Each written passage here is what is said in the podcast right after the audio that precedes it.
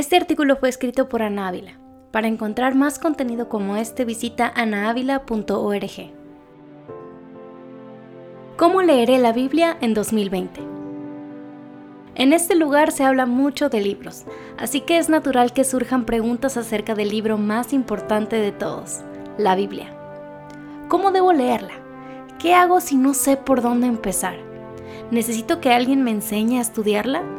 ¿Es normal que no entiendan nada de lo que estoy leyendo? Hay muchas preguntas que pueden surgir cuando hablamos de la escritura.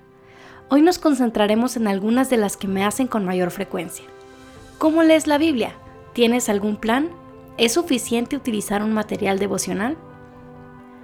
Mi acercamiento a la escritura no ha sido siempre el mismo. Es normal que nuestros hábitos devocionales cambien conforme pasa el tiempo. Durante mis años de soltera, mi lectura bíblica y oración lucían muy diferentes a como lucen hoy. Eso está bien. Así que no pienses que tus tiempos con Dios deben ser iguales a los míos o a los de cualquier otra persona. En este artículo simplemente compartiré lo que estaré haciendo en 2020. Mi deseo es animarte e inspirarte a adaptar estas prácticas a tu propia vida y contexto. Pregunta 1. ¿Tienes un plan de lectura? Sí y no. Durante la última semana del año pasado contemplé la idea de hacer algún plan de lectura anual de la Biblia completa. Hace tiempo que no hago uno y pensé, ¿por qué no? Sin embargo, lo probé durante unos días y no me convenció. Es demasiada presión y demasiada velocidad. Me gusta tener la libertad de pasar tiempo en un solo pasaje y estudiarlo a mi propio ritmo sin sentir que me estoy atrasando. Creo que los planes de lectura anual tienen su lugar y algún día volveré a hacer uno, estoy segura, pero no creo que propicien la profundización en el texto bíblico son buenos para cuando quieres tener una panorámica general de la narrativa bíblica. Si nunca has leído la Biblia completa, creo que un plan puede ayudarte a conseguir esa visión general del texto. Si vas a hacer un plan anual, asegúrate de detenerte el tiempo suficiente en el texto para entender lo que está diciendo, cómo apunta a Cristo y cómo aplica a tu vida. Quizá puedes elegir uno de los capítulos que te tocó leer ese día, escribirlo a mano, estudiarlo con detenimiento y orar como respuesta al pasaje. Sea como sea, cuando leas la Biblia, tómate tu tiempo. No quieras correr a través del texto solo para marcar como completada tu lectura de hoy. Aunque no haré un plan de lectura anual de la Biblia completa, sí tengo una estructura para mis lecturas del 2020. Mi esposo y yo decidimos dedicar cada mes del año a estudiar un libro de la Biblia. Terminarla nos tomará algo más de 5 años. No tenemos prisa, ambos hemos leído la Biblia completa antes y tenemos una buena idea del panorama narrativo de la escritura. Durante enero estudiaremos el libro de Salmos, en febrero leeremos Josué y después pasaremos a un libro del Nuevo Testamento. Pregunta 2. ¿Usas algún tipo de material devocional? A veces. Este año decidí leer Sabiduría de Dios para navegar por la vida, de Tim y Kathy Keller. Es un libro de devocionales diarios en proverbios. Cada devocional incluye un versículo, una reflexión y una oración. El tema de la sabiduría es uno de mis favoritos y admiro la pluma de los Keller, así que me pareció ideal. Los buenos devocionales pueden ser útiles para llevarte a la reflexión, pero solo si los aprovechas bien. Algunas personas se limitan a leer lo que el autor escribió y consideran eso como su tiempo en la escritura. Esto es un error. Es como esperar que un pedazo de pan masticado por otro sea tu sustento diario. Usa la reflexión para profundizar por ti mismo en el pasaje. Haz preguntas al texto y trata de encontrar cómo se revela el carácter de Dios en lo que estás leyendo.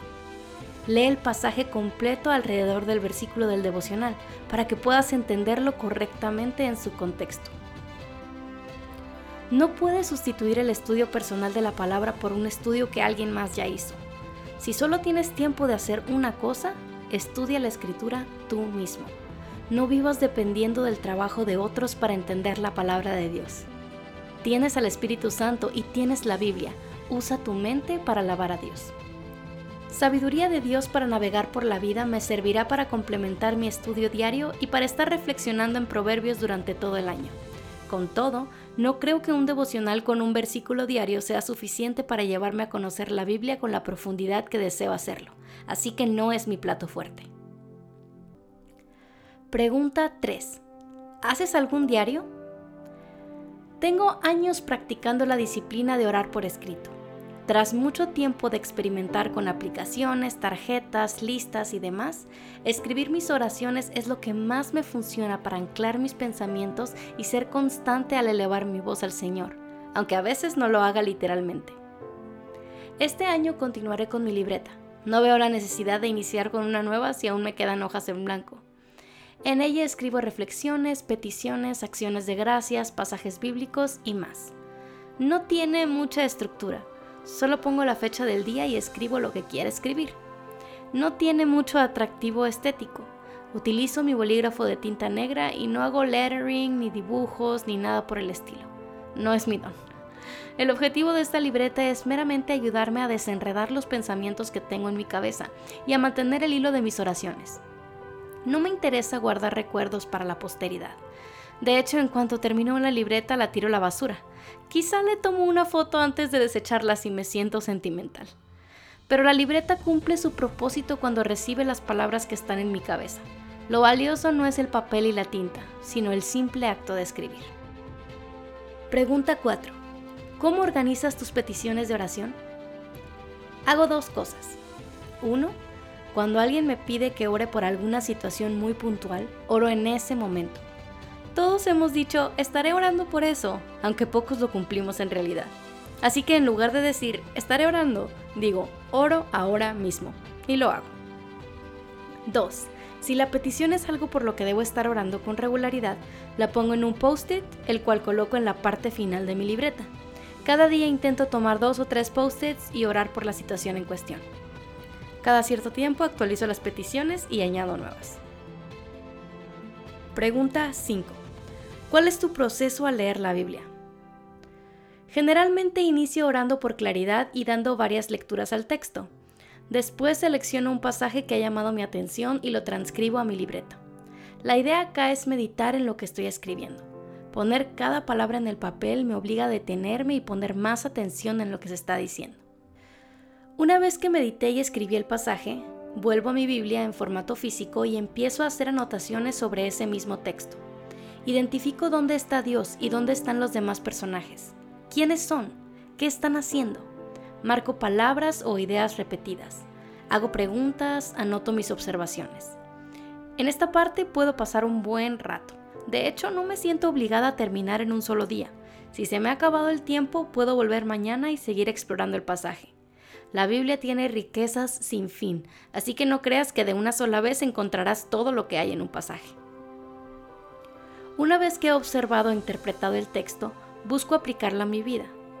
¿Qué me dice acerca de Dios que sea relevante a lo que estoy viviendo hoy? ¿Qué me llama a hacer o dejar de hacer? Trato de meditar un rato en esas cosas y elevo una oración por escrito, fruto del mismo pasaje que he estudiado. Hay veces que mis tiempos devocionales y el estudio bíblico fluyen con naturalidad, y hay otras que no entiendo nada de lo que estoy leyendo. Con todo, Sé que la palabra me transforma, sin importar cómo me sienta. Mi oración diaria es, abre mis ojos y miraré las maravillas de tu ley. Confío en que Dios responde. Mi trabajo es ser diligente y acercarme a la palabra, pero descanso en que Dios es quien hace la obra en mí. Saber que el fruto de mi lectura bíblica no depende de mí es lo que me anima a regresar cada día a la fuente de todo lo bueno. Espero te anime a ti también. ¿Y tú? ¿Cómo leerás la Biblia en 2020?